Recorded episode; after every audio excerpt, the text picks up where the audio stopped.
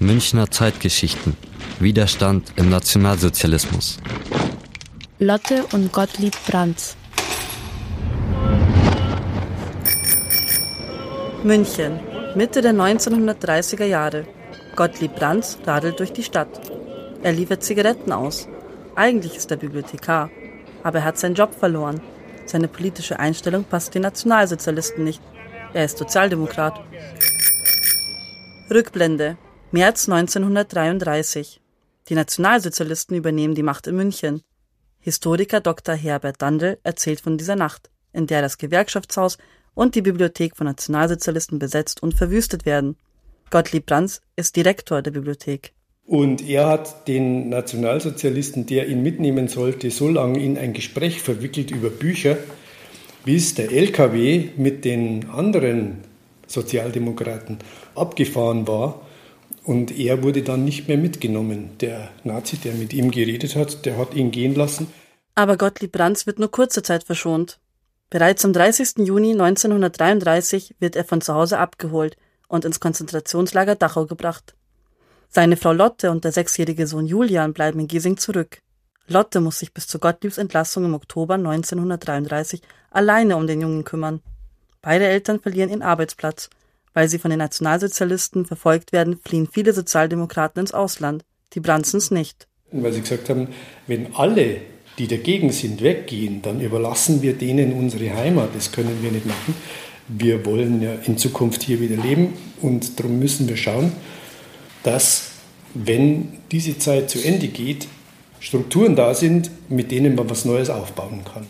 Neu beginnen nennt sich deshalb die Organisation, der sich Lotte und Gottlieb Brands anschließen die nicht ihre erste Aufgabe darin gesehen haben, die übrigen Deutschen über die Missetaten der Nazis aufzuklären.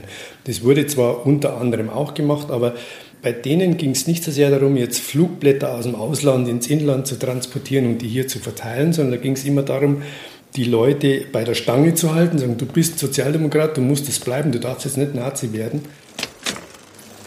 Gottlieb war es dank seinem neuen Beruf als Zigarettenauslieferer möglich, unauffällig Kontakt zu seinen Genossen zu halten.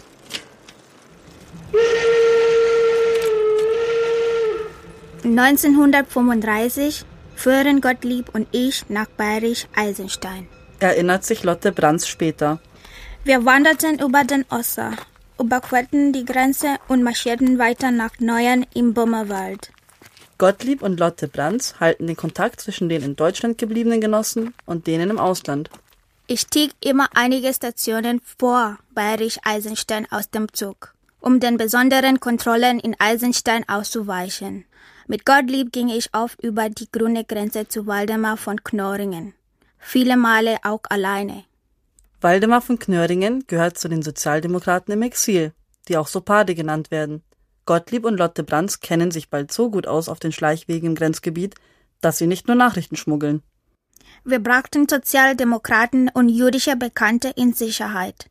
Ich habe kein Material weitergegeben, sondern nur mündliches, vor allem an Waldemar. Die Verbindung mit ihm ging bis 1937.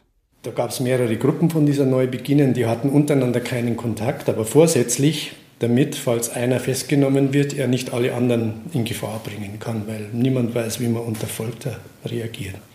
Bei Neubeginnen wurden Tarnnamen verwendet, um die Identität der Mitglieder zu schützen. Das ein oder andere Mitglied kannte man, jedoch noch lange nicht alle, berichtet Hans Heiß, der auch zu Neubeginnen gehörte. Zum Beispiel, ich habe aus meiner Anklageschrift erst erfahren, Jesus, der ist ja auch dabei, der ist ja auch dabei. Kontaktleute waren nur einer oder zwei. Gell?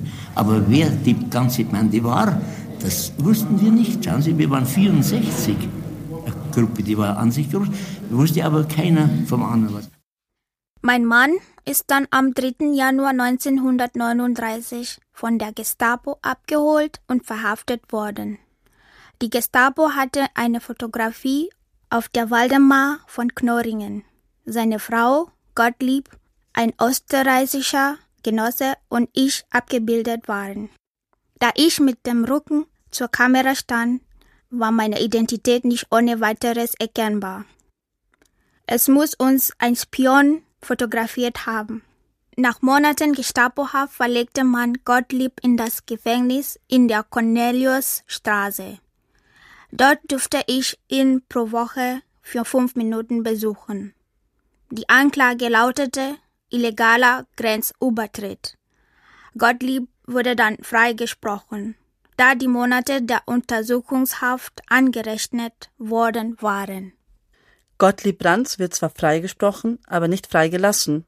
Er kommt nach Buchenwald, wo er bis Ende des Krieges bleibt. Als ihr Mann ins Konzentrationslager gebracht wird, hört Lotte mit der Widerstandsarbeit auf.